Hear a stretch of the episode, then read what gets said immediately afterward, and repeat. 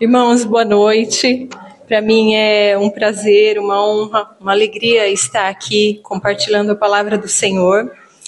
É, esse tema, desde adolescente, eu comecei a pesquisar sobre esse assunto e tudo quanto é curso que aparecia relacionado a esse tema, eu fazia, eu me inscrevia e, e, eu entendi que o Senhor queria me ensinar, mas a palavra do Senhor ela é linda.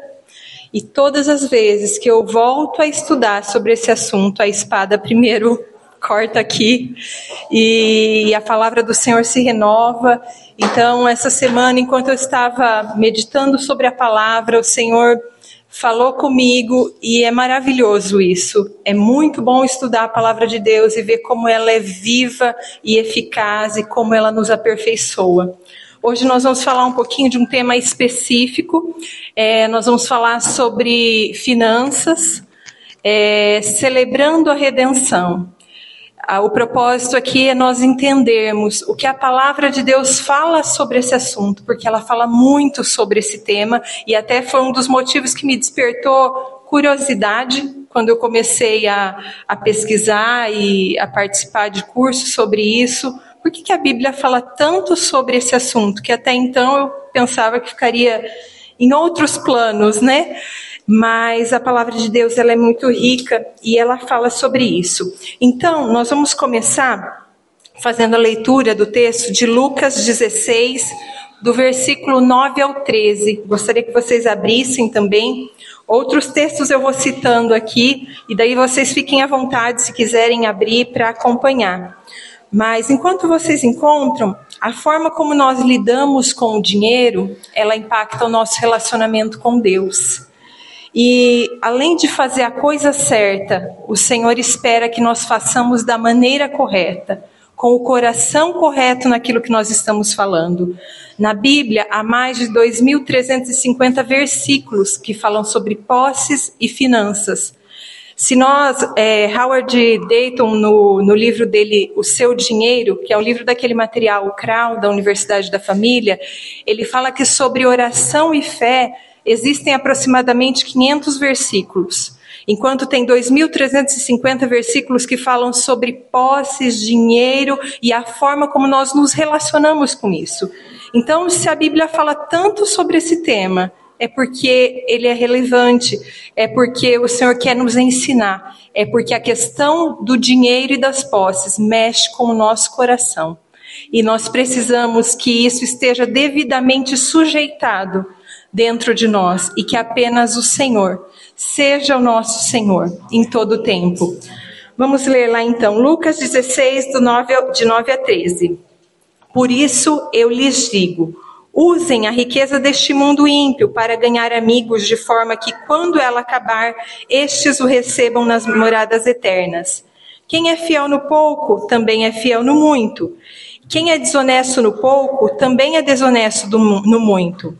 Assim, se vocês não forem dignos de confiança em lidar com as riquezas deste mundo ímpio, quem lhes confiará as verdadeiras riquezas? E se vocês não forem dignos de confiança em relação ao que é dos outros, quem lhes dará o que é de vocês? Nenhum servo pode servir a dois senhores, pois odiará um e amará ao outro ou se dedicará a um e desprezará o outro. Vocês não podem servir a Deus e ao dinheiro. Algumas versões falam a mamon aqui.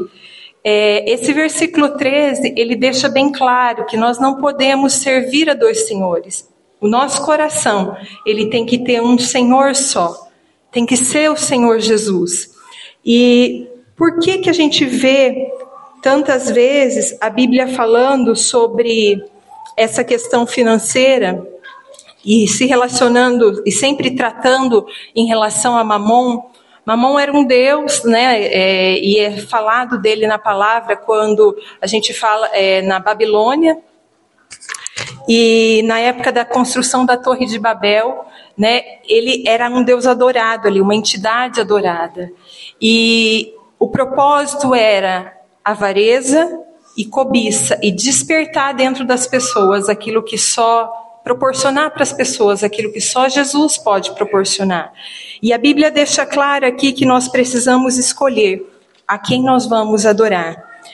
E a questão do coração do homem é onde nós podemos ou estar com a nossa intenção correta. Ah, obrigada, Mari ou com o nosso coração corrompido em relação às finanças. As posses, elas competem com o Senhor em relação ao senhorio das nossas vidas. É, no século XII, na época das cruzadas, conta-se que os soldados eles foram recrutados para participar da guerra ali e eles foram convocados e era uma, uma batalha é, religiosa. Então, antes de ir para a batalha, esses soldados eles eram batizados e eles eram batizados e muitos deles eram batizados com a espada do lado de fora como dizendo: Eu me sujeito, mas aqui na espada quem continua controlando sou eu.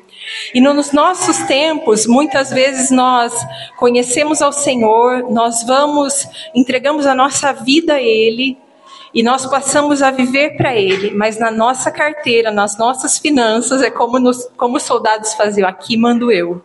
Né? Essa parte deixa que eu governo.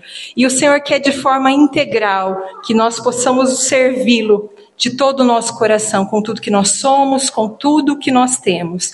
E na Bíblia nós vemos três tipos de contribuição. A Bíblia cita, primeiro, a questão das esmolas, dos dízimos e das ofertas. E hoje nós vamos percorrer um pouquinho sobre esses três assuntos, é, para entendermos um pouquinho mais o que o Senhor requer de nós em relação a isso. Sobre as esmolas, sobre as doações, é muito interessante aquele texto que está lá em Atos 10, que conta a história de Cornélio, que Cornélio era um homem generoso. E lá em Atos 10, versículo 4, ele diz assim: As tuas orações e as tuas esmolas subiram para a memória diante de Deus. Assim como o Senhor aceitava as orações de Cornélio naquela, naquele momento, o Senhor diz que as esmolas, as doações chegavam ao Senhor. E isso traz para nós o entendimento de que não é algo, não existe algo que é físico do que é espiritual ali, mas assim como as orações chegavam diante do Senhor, os atos de abençoar também eram vistos como eram vistos pelo Senhor. E isso quer dizer com, da nossa mordomia, da forma como nós administramos os recursos que Ele coloca nas nossas mãos. E agora nós vamos abrir é, Provérbios 3, o versículo 9 e 10, vamos voltar lá nele, nós vamos entrar agora no tema sobre ofertas. As nossas ofertas, elas devem expressar honra. Esse é o propósito da oferta. Esse texto diz assim: honra o Senhor com os teus bens e com as primícias de toda a tua renda, e se encherão fartamente os teus celeiros, e transbordarão de vinho os teus lagares. O que está em questão aqui é a manifestação de honra, e não os bens em si. O uso dos bens é só um meio de expressar honra ao Senhor, é só um meio de honrá-lo. Muito mais do que dízimos e ofertas, ele espera ser honrado. O Senhor espera que através das nossas atitudes, o propósito do nosso coração seja honrá-lo, independente daquilo que nós estamos fazendo.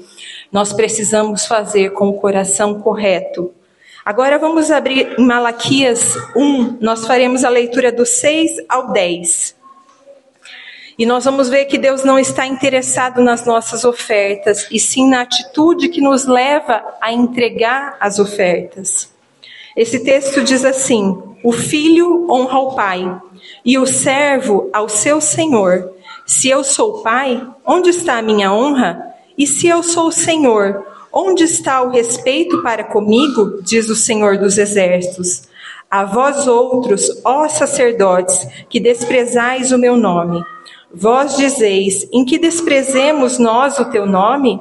Ofereceis sobre o meu altar pão imundo e ainda perguntais: em que havemos profanado?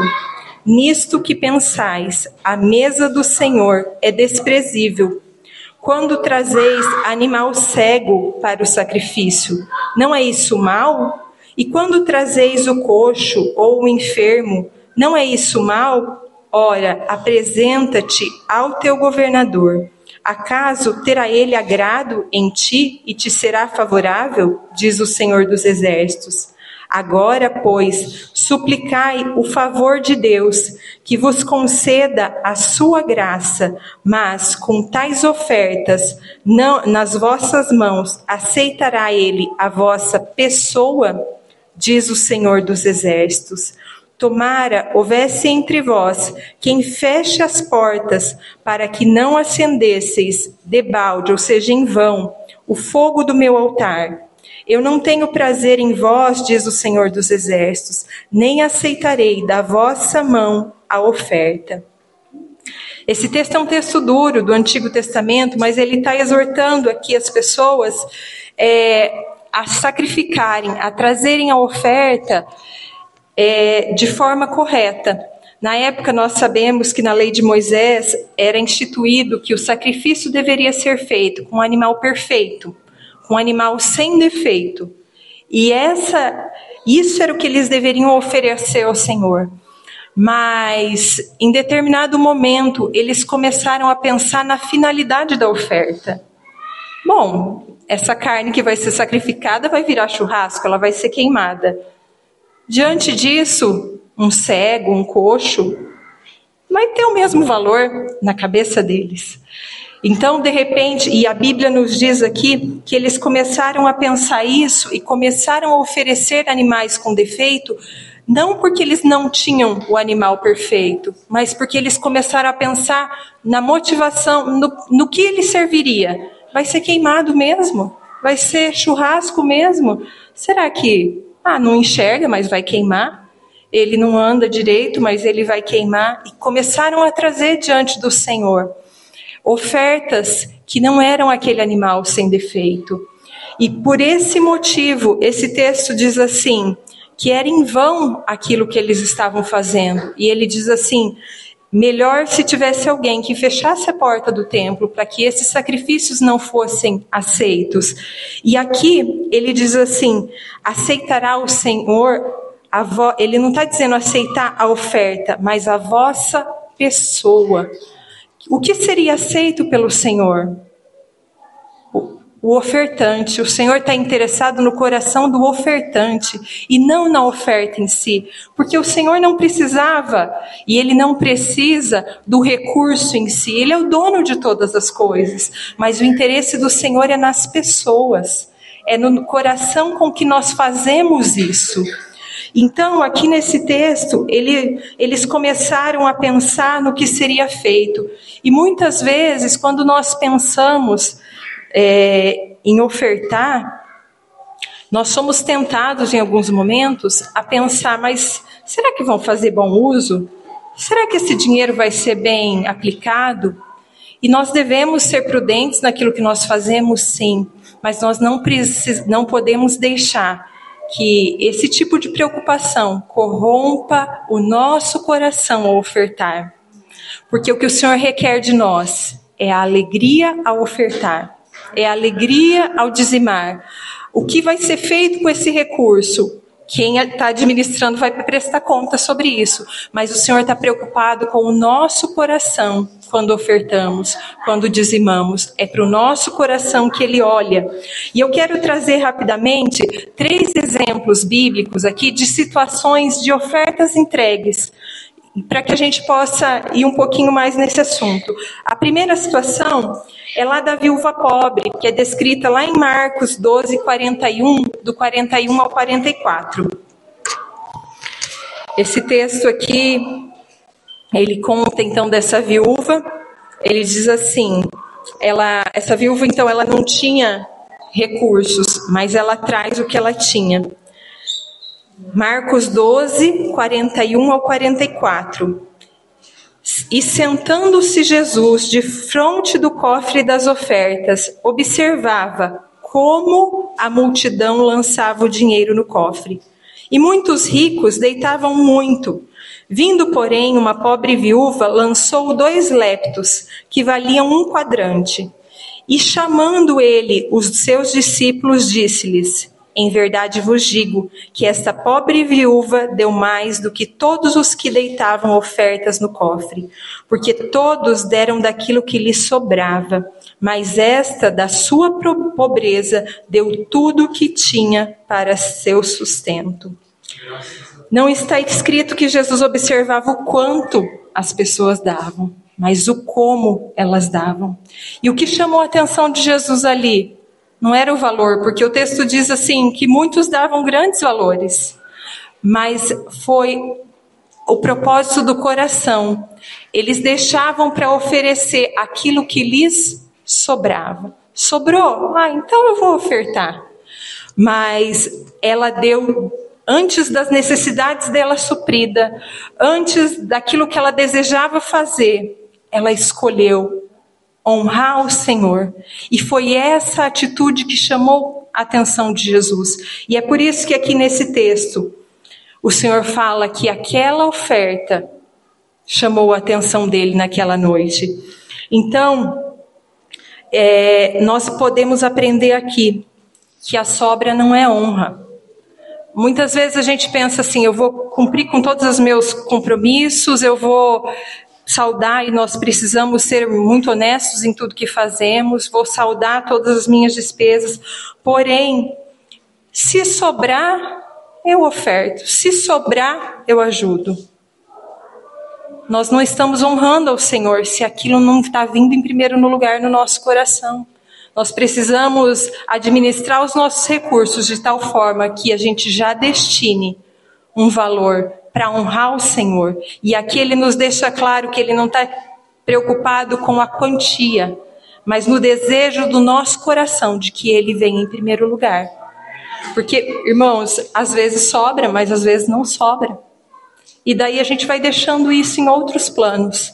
Mas quando nós entendemos que o Senhor está acima de todas as coisas e que Ele é a fonte de todas as coisas, nós vamos então separar algo para entregá-lo como com desejo de honrá-lo, e isso vai engrandecer o nome do Senhor.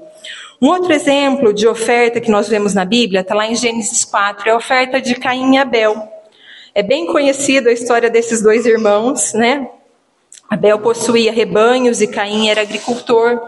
E nós vemos em, que a oferta de um foi aceita e do outro não. E por que isso acontece?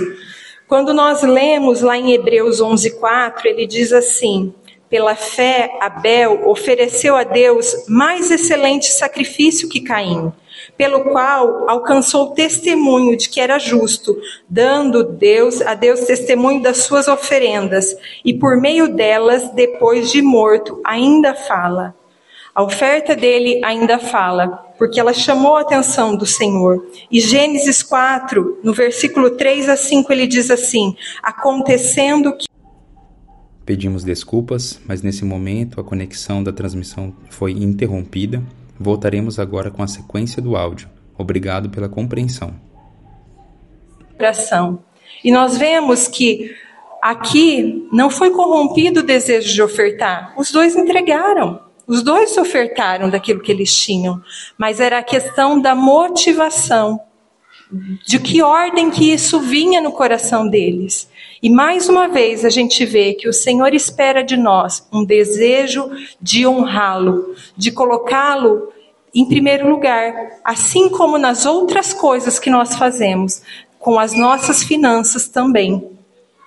E um terceiro exemplo que nós vemos na palavra do Senhor é o exemplo de Ananias e Safira. Esse, é, esse exemplo está lá em Atos 5, né? E Ananias e Safira, eles decidiram vender uma propriedade que eles tinham e eles iam entregar aquele, recurso diante do Senhor. A Bíblia fala que eles venderam a propriedade, mas no meio desse caminho, o coração deles de algum em algum momento se corrompeu, porque a intenção que era de honrar, de repente eles começaram a pensar e decidiram que eles ficariam com parte daquele recurso para eles. E ao chegar, primeiro chega Ananias e entrega aos pés de Pedro ali e ele fala que aquele era o valor da venda. Então, a, o propósito de honra se mistura a uma mentira, porque ele diz ali que ele tinha vendido aquela propriedade por aquele valor e ele entrega. E a Bíblia nos diz que ele morre, né? E passado algumas horas, a Bíblia fala que vem a esposa dele, Safira, e ela vem e ela reforça a mesma, mesma mentira. Quando Pedro pergunta para ela, ela diz que aquele era o valor e ela entrega. E ele fala para ele: Olha, o seu marido entregou há pouco tempo essa a oferta aqui e ele foi sepultado. E o mesmo vai acontecer com você. E a Bíblia diz que o mesmo acontece com ela. E ela morre. E nós vemos ali que nessa situação também, eles não deixaram de ofertar. Eles ofertaram. Então, assim, isso nos prova que o Senhor não está preocupado com a oferta. O Senhor está preocupado com o coração com que nós fazemos isso. Porque Satanás não corrompeu ali o desejo deles de fazer. Eles chegaram, eles entregaram, eles foram até o final do plano. Mas no meio desse processo, ele corrompeu a motivação. E a motivação de honrar o Senhor com tudo aquilo que eles tinham conseguido na venda daquela propriedade. E a gente imagina que era um valor considerável. Mas naquele momento, esse coração se corrompeu e essa oferta não agradou ao Senhor. Então, em três momentos ali nós vemos ofertas sendo entregues. A primeira da viúva pobre, que chamou a atenção do Senhor, porque entregou tudo que ela tinha. Depois nós vemos duas situações em que um, né, Caim e Abel, um ofertou com o desejo de honrar o Senhor antes das outras coisas que ele gostaria de fazer como fruto do trabalho dele. E o outro deixou para o final. E a Bíblia diz que a oferta de um foi aceita, da outra não, do outro não. E agora nesse terceiro exemplo de Ananias e Safira, os três, os dois trouxeram, mas com o coração, com a motivação corrompida.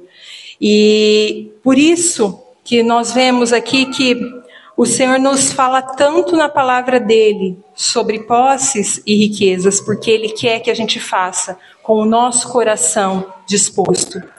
A parábola do semeador fala sobre a palavra, sobre a semente sendo lançada. E em, um momento fala que a, palavra, a semente foi lançada entre espinhos. E Jesus interpreta o que eram esses espinhos. Os espinhos eram a sedução das riquezas, preocupações com este mundo e as seduções da riqueza. Então, a questão do dinheiro tem o poder de corromper a ação da palavra de Deus nos nossos corações. Ela tem, ela pode fazer isso. A semente foi lançada, a terra estava ali, mas os espinhos sufocaram para que essa semente cumprisse o seu propósito, para que ela chegasse onde ela precisava chegar. E muitas vezes nas nossas vidas a palavra chega, o Senhor nos mostra o que devemos fazer, nós entendemos, mas as preocupações com este mundo, as preocupações com as riquezas, corrompem a nossa motivação, a nossa entrega de deixar que o Senhor faça em nós e através de nós aquilo que Ele deseja fazer. Então, por isso que esse assunto é, é relevante, porque se algo tem poder de sufocar a ação da palavra de Deus em nós, nós precisamos nos atentar a ele. Nós precisamos olhar pela perspectiva certa. Porque Deus quer honra e Ele não quer. Ele não está preocupado com o nosso dinheiro, Ele está preocupado com o nosso coração ao ofertar e a dizimar. Amém? Deus deseja ser honrado. E não precisa ter dinheiro para que o dinheiro tome um lugar de senhor. O avarento não tem coisa alguma, mas as coisas o possuem. Então, às vezes, nós não temos, a pessoa pode não ter recurso, mas ela ser possuída por esse essa preocupação, por esse medo de faltar, por esse, essa preocupação de não ter. Então, não precisa ter dinheiro para ser corrompido em relação à avareza. Os, os avarentos, eles são tomados por essa preocupação de ter das posses, as coisas os, o possuem, possuem o coração. Então, o dinheiro, ele é colocado na palavra de Deus como uma coisa que pode competir com o Senhor pelo senhorio das nossas vidas. E a oferta ela vai transmitir uma mensagem. As ofertas, quando nós entregamos, elas vão transmitir uma mensagem. E essa mensagem pode ser uma mensagem de generosidade ou de avareza. Eu lembro quando eu era adolescente ainda, a Miriam vai lembrar, ela ensinava coreografia pra gente. E a primeira vez que eu li esse texto aqui, o Senhor me fez lembrar daquela situação, porque a Miriam falava assim: se o seu máximo é erguer o braço aqui, eu lembro da mãozinha dela aqui, assim, ó ergue aqui. Agora, se você pode esticar quando você adora ao Senhor, estica e faz o seu melhor. E quando eu fui estudar isso aqui, eu me lembrei muito da Miriam falando sobre se a gente pode, se o que eu posso colaborar é aqui, amém, eu vou fazer de todo o meu coração e diante do Senhor, Ele vai receber como adoração ao nome dele. Agora, se eu posso esticar bem alto e eu fico retendo para mim, se eu fico retendo só para o meu uso, só para o meu prazer, só para as minhas preocupações, aumentando o meu padrão de vida, aumentando minhas necessidades e não olho para as outras coisas e não olho o porquê o Senhor me deu esse recurso. Então eu estou me fechando ali e isso não vai chegar ao Senhor como um cheiro suave, como oferta que demonstra honra a Ele. Então nós precisamos ofertar com o coração disposto a expressar generosidade. E eu gostaria que nós abríssemos agora 2 Coríntios 9, do 5 ao 7.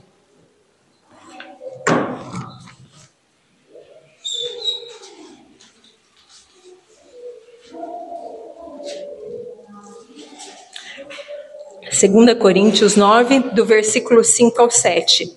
Ele diz assim: Portanto, julguei conveniente recomendar aos irmãos que me precedessem entre vós, pre que preparassem de antemão a vossa dádiva já anunciada, para que esteja pronta como expressão de generosidade e não de avareza. E isto afirmo: aquele que semeia pouco, pouco também ceifará. E o que semeia com fartura, com abundância também ceifará. Cada um contribua segundo tiver proposto no coração, não com tristeza ou por necessidade, porque Deus ama a quem dá com alegria. Esse texto aqui ele nos fala da preocupação de Paulo em enviar pessoas na frente. Ele diz aqui que me precedessem, que chegassem na frente para preparar essa oferta, eles iam levantar uma oferta para preparar essa questão da oferta. E ele diz assim: uma dádiva já anunciada.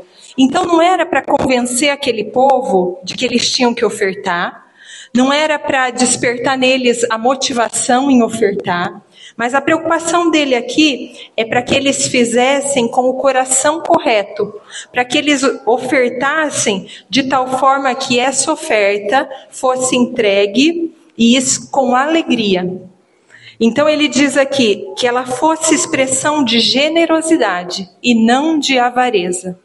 Aqui fica claro para nós que essa preparação queria levar a qualidade da oferta não em valor, mas dentro do coração daqueles que iriam ofertar. E quando nós lemos lá em Filipenses 4:17, ele diz assim: "Não que eu esteja procurando a oferta, mas o que pode ser creditado na conta de vocês, o fruto que cresça para a vossa conta, para o vosso coração." Então, aqui a preocupação dele não era o valor em si, assim como nos outros textos que nós vemos, mas que a oferta fosse dada como uma expressão de generosidade e que os corações sentissem alegria ao ofertar, para que eles fizessem isso com a motivação correta. A necessidade não deve ser o único propósito da oferta. Às vezes nós recebemos, é, são feitos apelos, ah, vamos ter um trabalho missionário, tem alguém passando uma necessidade, e o nosso coração é, se sente motivado a abençoar. E isso é muito bom, mas acima de suprir uma necessidade, no nosso coração tem que estar o desejo de honrar o Senhor. Com aquilo que Ele já colocou nas nossas mãos, com os recursos que estão nas nossas mãos. E isso deve ser feito com alegria. A palavra de Deus diz sempre que Ele procura adoradores, Ele não procura adoração. O Senhor procura o coração que está desejoso de adorá-lo, seja através de uma canção, seja através da oração, seja através da oferta. Que o coração esteja disposto, esteja desejoso em adorar o Senhor.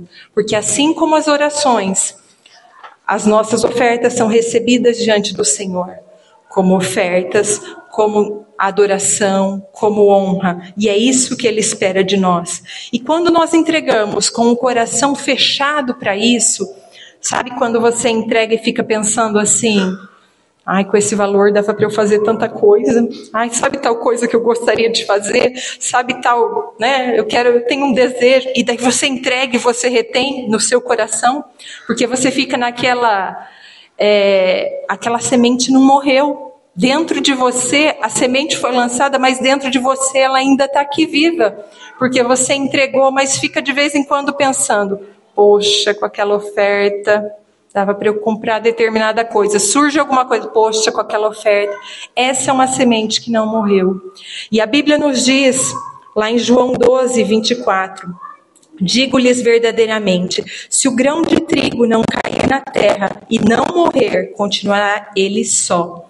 Mas se morrer, dará muito fruto. Uma semente ela vai germinar a partir do momento que ela morre.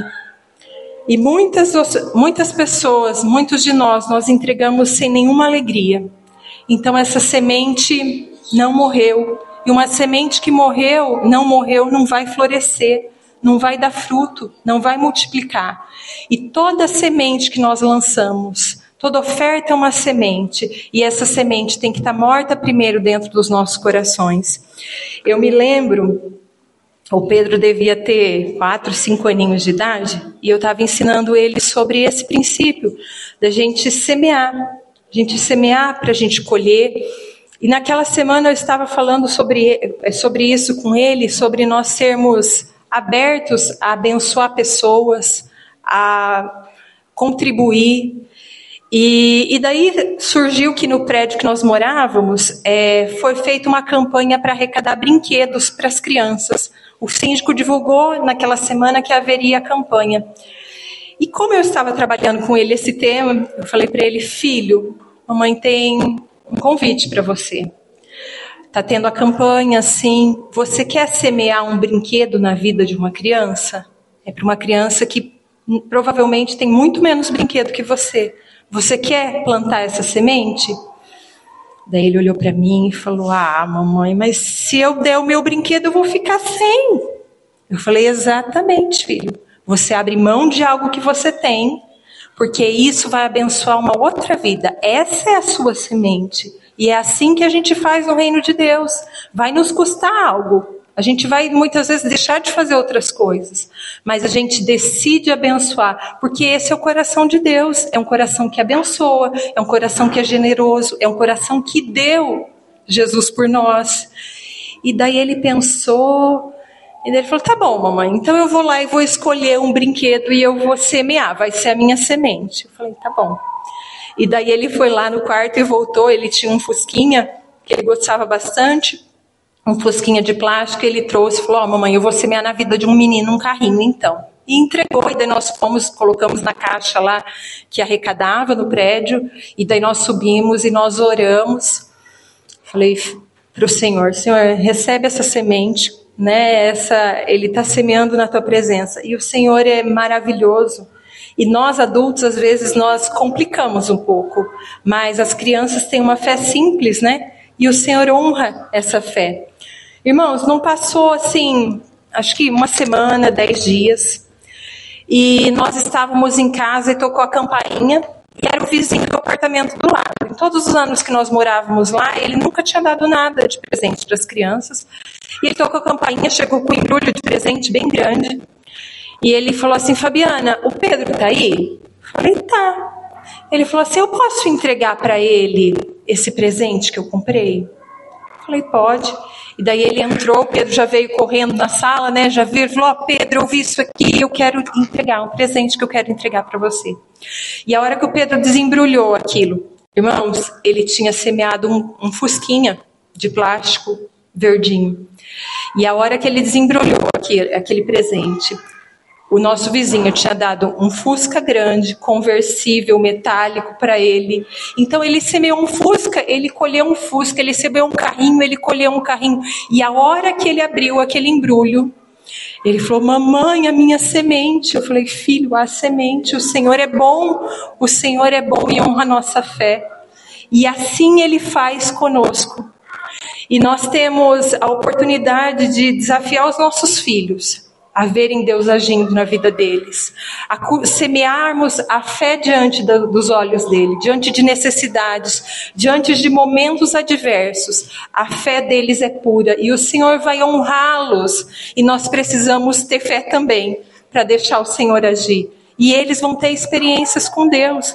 E assim como naquele momento ele semeou e ele colheu. O Senhor faz assim conosco, porque o Senhor não quer tirar nada de nós. Muito pelo contrário, Ele está preocupado com aquilo que será produzido em nós. Ele quer encontrar em nós um coração correto diante das finanças, para que Ele possa abençoar ainda mais, para que Ele possa fazer de nós um rio que as coisas chegam e as coisas vão, não fica parado ali, mas abençoa a vida. Esse é o propósito do Senhor. E nós precisamos estar com as finanças, as posses devidamente sujeitadas no nosso coração, para que isso aconteça.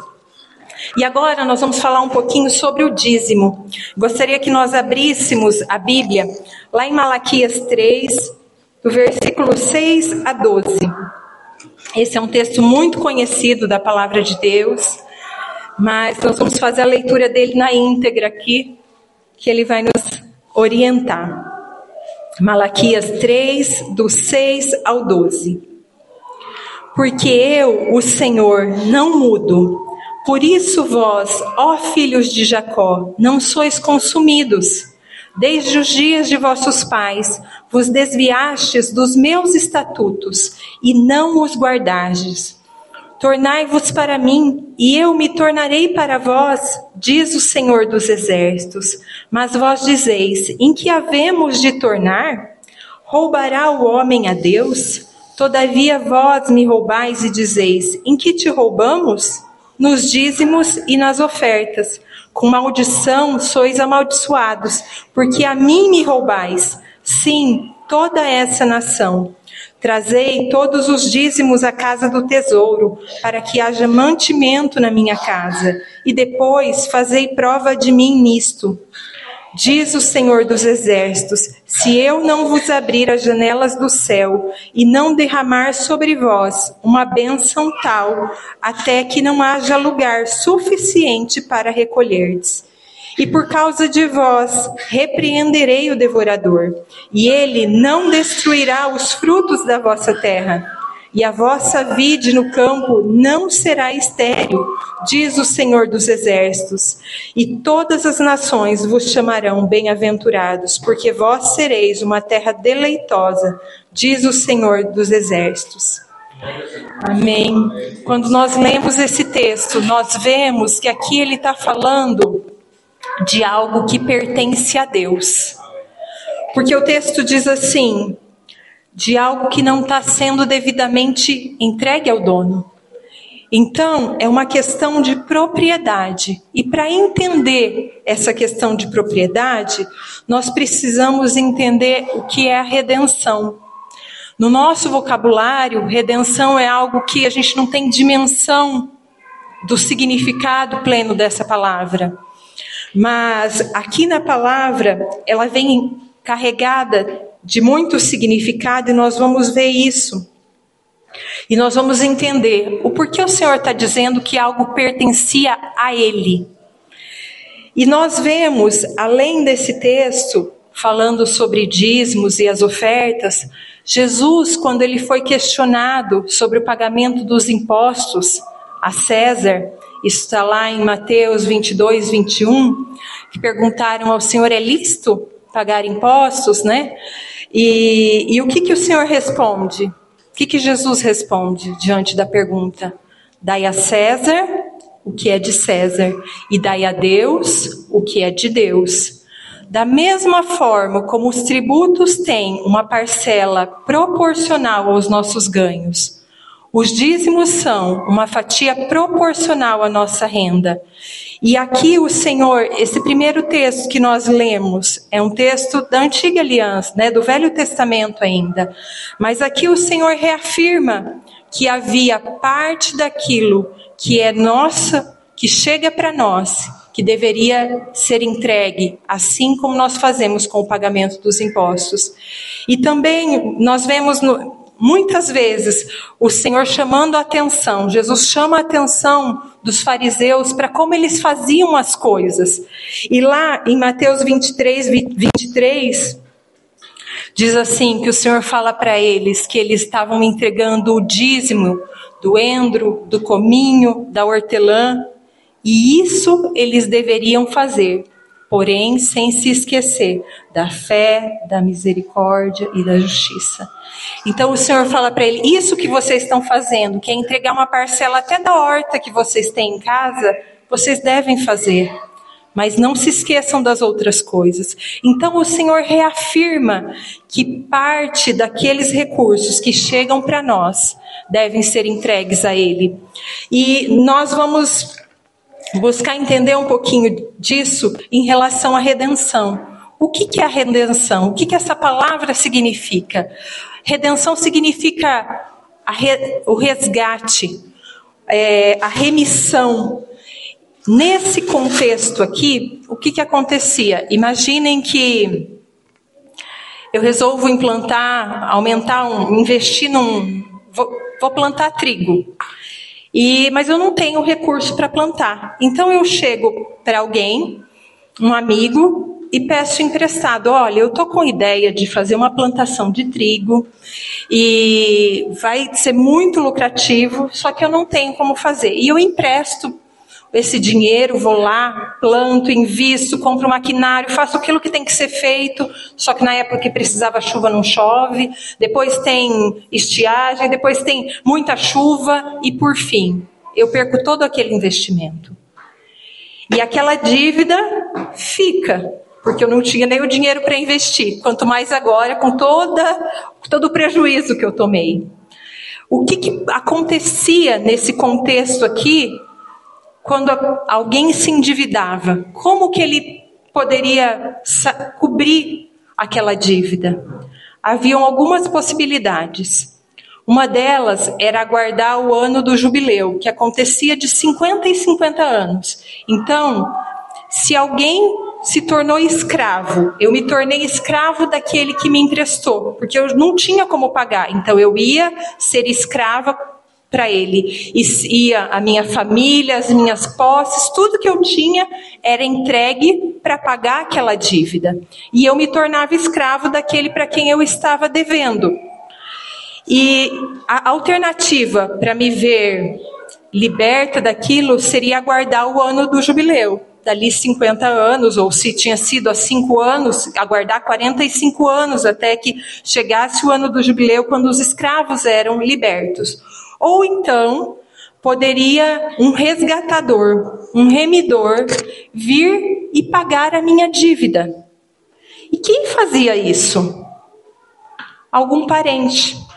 E ele fazia isso não porque ele queria comprar um escravo, mas por amor. Ele se compadecia daquela minha situação, eu, a minha família, os meus filhos trabalhando de escravo. Então ele vinha, pagava a minha dívida. E no momento que ele pagava a minha dívida, eu não me tornava livre, eu passava a ser, ser, a ser escravo de quem estava pagando a dívida. Então eu trocava de senhor mas eu passava a ter uma brandura ali, porque agora o meu Senhor era o meu parente, que tinha me comprado por amor, porque ele queria minimizar a nossa dor ali, a nossa dificuldade. Ele tinha feito isso por amor. E quando então eu deixava de ser servo de um e passaria a ser servo daquele que me comprou. E quando nós olhamos para esse contexto, isso significa redenção. Foi redimido por amor e passou a ser servo de quem pagou a dívida. E quando nós vemos isso, nós vemos um paralelo com o que Cristo fez por nós. Nós estávamos destinados a sermos escravos de Satanás. A partir do momento em que o pecado entrou na humanidade, nós passamos a ser escravos de Satanás. Nós estávamos condenados. Esse era o nosso fim. Nós seríamos escravos. E o texto de Efésios 1:7 diz assim: Nele temos a redenção por meio do seu sangue, o perdão dos pecados, de acordo com as riquezas da graça de Deus. O problema da humanidade era uma dívida, a dívida do pecado. E alguém precisava pagar essa dívida para que nós pudéssemos deixar de ser escravos de Satanás. E essa dívida foi paga pelo Senhor foi paga por Jesus quando ele vem e derrama do sangue dele na cruz e nos compra pelo preço de sangue para que nós deixássemos de ser escravos de Satanás e pudéssemos ser servos dele.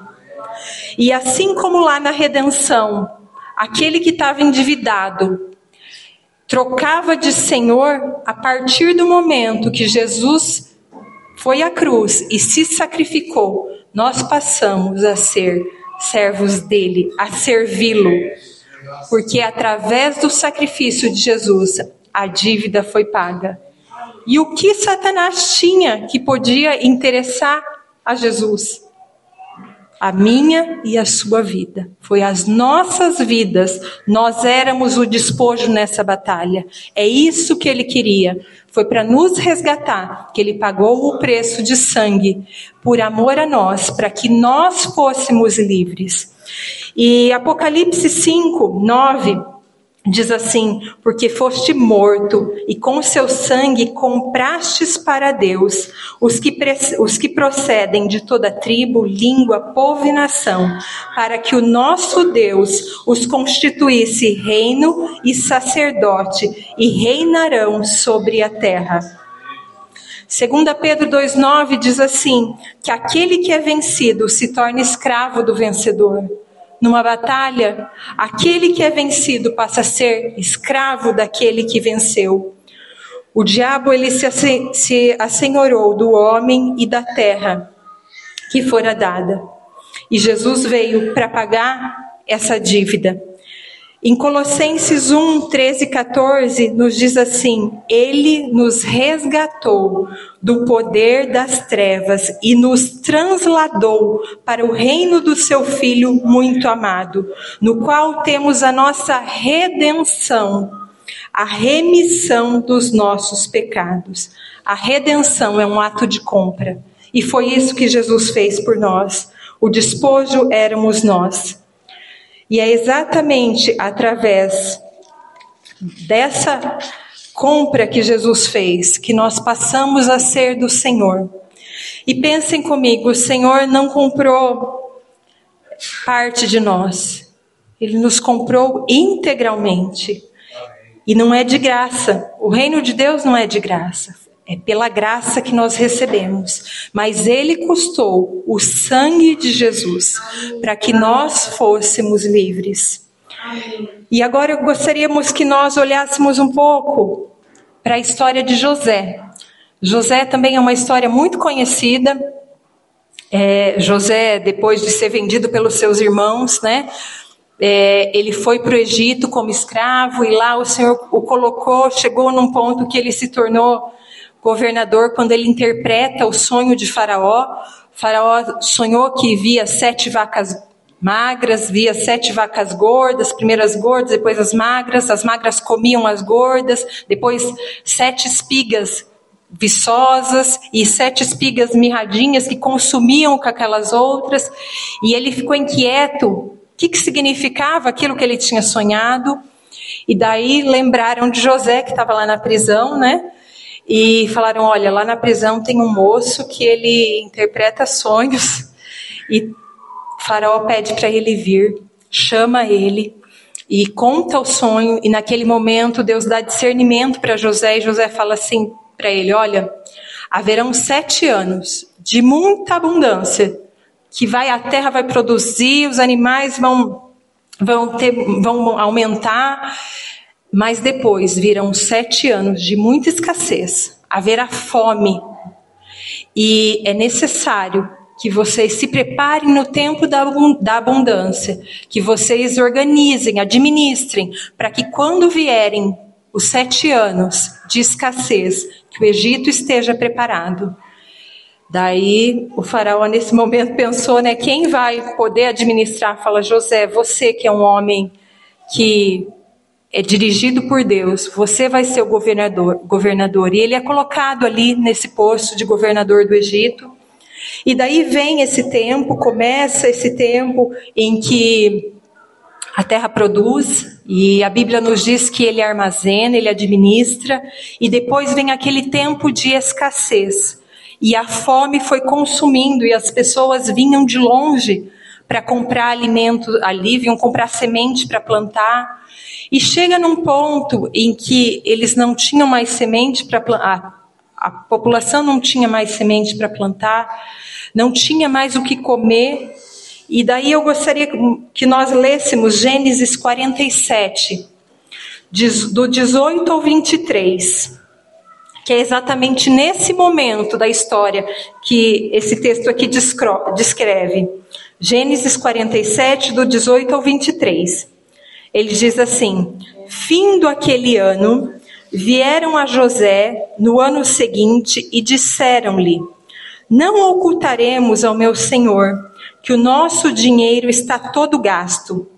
As manadas de gado já pertencem, já não, per, não, oh, desculpa, não pertencem a meu senhor, e nada resta diante do meu senhor, senão o nosso corpo e a nossa terra, porque morreremos diante dos nossos olhos, tanto nós como a nossa terra. Compra-nos a nós e a nossa terra em troca de pão, e nós e a nossa terra seremos servos de Faraó. Dá-nos também semente para que vivamos e não morramos, e para que a terra não fique desolada. Então disse José ao povo: Hoje vos tenho comprado a vós e a vossa terra para Faraó. Eis aí tem semente para vós, para que semeeis a terra. Então eles chegaram a esse ponto que eles ofere se oferecem a José, fala: compra as nossas vidas para que nós sejamos escravos de Faraó, porque nós só temos a nossa vida mesmo. Nós não temos nem semente para plantar. Então compra-nos como escravos, que pelo menos tem semente, Faraó tem semente, com a semente dele nós plantaremos e nós não morreremos, pelo menos nós vamos ter o que comer. Né? Nós vamos compra nós a nossa terra e nós vamos trabalhar para Faraó, mas dessa forma nós vamos ter as nossas vidas poupadas. E foi isso que José falou. Então tá bom. Eu compro vocês, venham e vocês vão receber a semente, a terra vocês vão poder cultivar, vocês vão plantar, vão colher, vão tirar o sustento de vocês.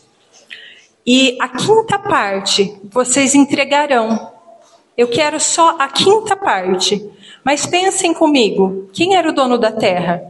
Faraó. Ele tinha acabado de comprar a terra deles. Quem era o dono da semente? Faraó. Ele tinha, o Egito tinha armazenado. Quem era o dono da mão de obra que ia trabalhar ali dos escravos? Faraó. De quem seria a renda daquela produção? De quem deveria ser? De Faraó. Mas ele diz assim: Olha, eu quero só a quinta parte. Eu quero 20%, o restante vocês vão ficar com vocês, vocês vão administrar. E esse texto diz assim: Eu quero a quinta parte para que vocês se lembrem quem é o dono. Para que vocês não se esqueçam que eu sou o dono. Porque favor que não é lembrado passa a ser uma obrigação. De repente, eles estariam ali achando que era tudo dele, mas para que isso ficasse devidamente sujeitado, para que ficasse bem claro que Faraó continuava sendo o dono, a quinta parte deveria ser entregue para ele. O restante eles poderiam usufruir e, e administrar conforme bem entendessem. E a hora que ele falou isso, esse, é, isso está lá no versículo 24 do capítulo 47. Há de ser, porém, que no tempo das colheitas darei a quinta parte a Faraó, e quatro partes serão vossas, para a semente do campo e para vosso mantimento, e dos que estão nas vossas casas, e para o mantimento dos vossos filhinhos. E a hora que ele disse isso, no versículo 25, diz assim: Responderam eles: Tu nos tem conservado a vida Achemos graça aos teus olhos, achemos graças aos olhos do Senhor e seremos servos de Faraó. Eles se sentiram aliviados ali. Para quem não tinha não tinha nada, tinha a vida deles, de repente eles teriam como ficar com quatro partes e só a quinta parte seria entregue para Faraó. Então aqui ele pede para que isso ficasse como um memorial, para que eles não esquecessem que Faraó continuava sendo dono de todas as coisas. E assim como, como quando nós entregamos o dízimo, que é a décima parte, que é 10%, a palavra né, dízimo se remete a 10% dos recursos que nós recebemos nós estamos declarando, nós estamos mantendo devidamente sujeitado nos nossos corações que Deus é o dono de tudo. Ele é o dono das nossas vidas. Ele nos comprou com o preço de sangue. E para que nós nos lembremos que tudo pertence a Ele, não só os 10%, tudo é dele, mas nós entregamos os 10% como um memorial para que o nosso coração se mantenha devidamente no seu lugar de servo, porque o Senhor é Ele. Amém? Ele é o Senhor das nossas vidas. E quando Jesus morreu na cruz, ele não comprou 10% das nossas ações, ele comprou 100% das nossas vidas. Nós fomos comprados com preço de sangue. Irmãos, se não for o Senhor nas nossas vidas para nos dar saúde para trabalhar, para abrir a porta do emprego, para dar entendimento, o que seremos nós? Tudo vem dele, tudo é dele, é para ele. E quando nós dizimamos, nós estamos reconhecendo que Ele é o dono de todas as coisas. E é uma forma de expressar de forma prática que Ele é o dono e não nós. Nós somos mordomos, nós administramos aquilo que Ele coloca nas nossas mãos. Mas Ele é o dono de todas as coisas, é para ele que são todas as coisas. Então, a entrega dos dízimos, ela é um memorial, assim como a Santa Ceia, como nós celebramos a ceia, nós lembramos da morte de Jesus por nós. E celebramos isso lembrando do sangue, lembrando do corpo de Jesus. No momento em que nós entregamos os nossos dízimos, os nossos dízimos ao Senhor, nós devemos nos lembrar que Ele é o dono de todas as coisas. E fazer isso como um memorial. A entrega do dízimo, ela celebra a redenção. Ela celebra esse ato de compra que Jesus fez por nós e testemunha a nossa consciência de que nós pertencemos ao Senhor. E esse texto de Malaquias, ele diz ainda assim que ele repreenderia o devorador. E o que significa isso? O dízimo também é um ato profético. Quando nós vemos lá, na primeira, na primeira Páscoa, foi, vieram as, as pragas e haveria a praga dos primogênitos. E o que, que foi pedido para que eles fizessem naquele momento? Foi pedido para que eles pegassem o sangue de um animal, passassem no umbral das portas e a porta onde não tinha, onde tinha aquele sangue, o primogênito é, dos filhos, dos animais não morreria. Mas a porta que não tinha aquele sinal, ela estava livre para que o anjo da morte entrasse e matasse o primogênito. E o, qual poder que havia nisso? O poder não estava no sangue, senão até hoje nós passaríamos sangue na porta, no portão e tudo, né? Mas o poder estava na obediência e em confiar que aquele ato faria com que a morte não pudesse chegar. E quando nós entregamos os nossos dízimos, Malaquias diz que ele repreenderá o devorador. Isso não é a oração, isso não é o jejum, isso é a obediência em entregar que vai repreender a ação do devorador nas nossas vidas. E o que é o devorador? Devorador é você não sabe para onde foi e o dinheiro acabou. Você não fez nada com os seus recursos e de repente acabou. Porque sabe aquilo que você ganha, mas não consegue vê o fruto, essa é a ação do devorador. E o que repreende o devorador? A, obediência entregar ao Senhor os nossos dízimos, reconhecendo que Ele é o dono de tudo. Esse é o sinal. E é isso que a palavra de Deus nos diz.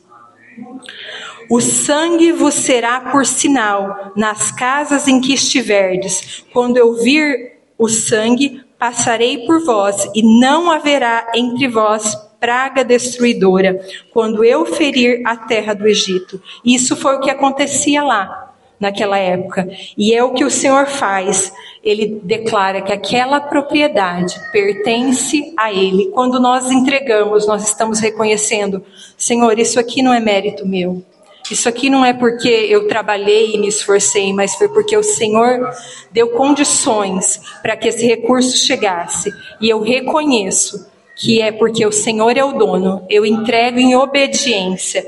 E esse ato de entregar vai fazer com que o, re, o, devorador seja repreendido, porque esse recurso tem um sinal da propriedade do Senhor.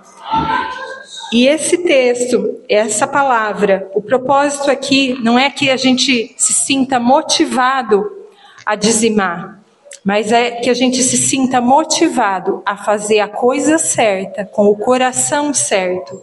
Nós vimos em inúmeros exemplos aqui que o Senhor procura em nós um coração disposto a obedecê-lo, que o Senhor procura em nós um coração desejoso em honrá-lo e que ele possa encontrar em nós esse coração para que todas as decisões que nós tomarmos relacionadas às posses, aos recursos, aquilo que Ele colocou nas nossas mãos para administrar, que sejam decisões de, dirigidas por Ele, nos lembrando que Ele é o dono de todas as coisas. Amém?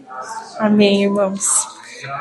Eu gostaria de orar, convidá-los a ficar em pé e nós vamos fazer uma oração e na sequência eu já vou passar a palavra para o Júnior.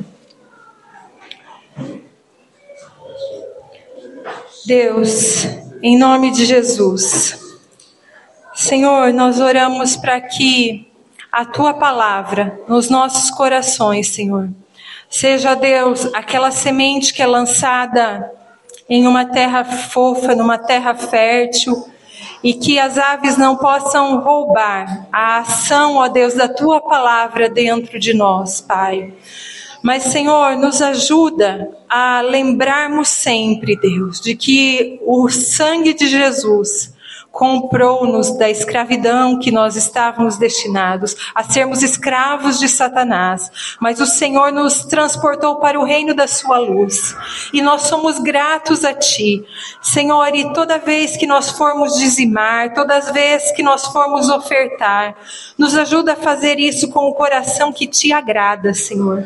Nos ajuda a expressar honra, nos ajuda a expressar generosidade, gratidão, Pai, o Senhor deu aquilo que o Senhor tinha de melhor, que foi Jesus. Jesus foi entregue por nós. E esse é o exemplo, Pai, de como nós devemos fazer, de como nós devemos dar. Pai, nós queremos semear com alegria para que essa semente possa frutificar. Senhor, e pedimos que o Senhor nos ajude a fazer isso. Que o Senhor nos dê entendimento, clareza, Deus, e fé para agirmos dessa forma. E que em nome de Jesus, que essa semente que lançarmos, Senhor, que cada vez que formos olhar, Senhor, possamos olhar com o nosso coração, nos lembrando que o Senhor é o dono e que nós somos apenas mordomos daquilo que o Senhor colocou pra, nas nossas mãos para administrar. Te louvamos, Deus, pela tua graça, te louvamos pelo teu amor, te louvamos, Senhor, pela tua infinita misericórdia. Pai, muito obrigado porque o Senhor nos desperta na tua palavra, Deus. Que o Senhor quer de nós mais do que a entrega. O Senhor quer de nós a motivação correta ao fazermos. Pai, em nome de Jesus, nos ajuda a vivermos nessa dimensão. Que o nosso coração esteja alinhado ao do Senhor Deus, que possamos viver de forma que as nossas vidas te honrem, Pai, com tudo que nós somos, com tudo que nós temos, Pai. Em nome de Jesus que nós oramos. Amém. Amém.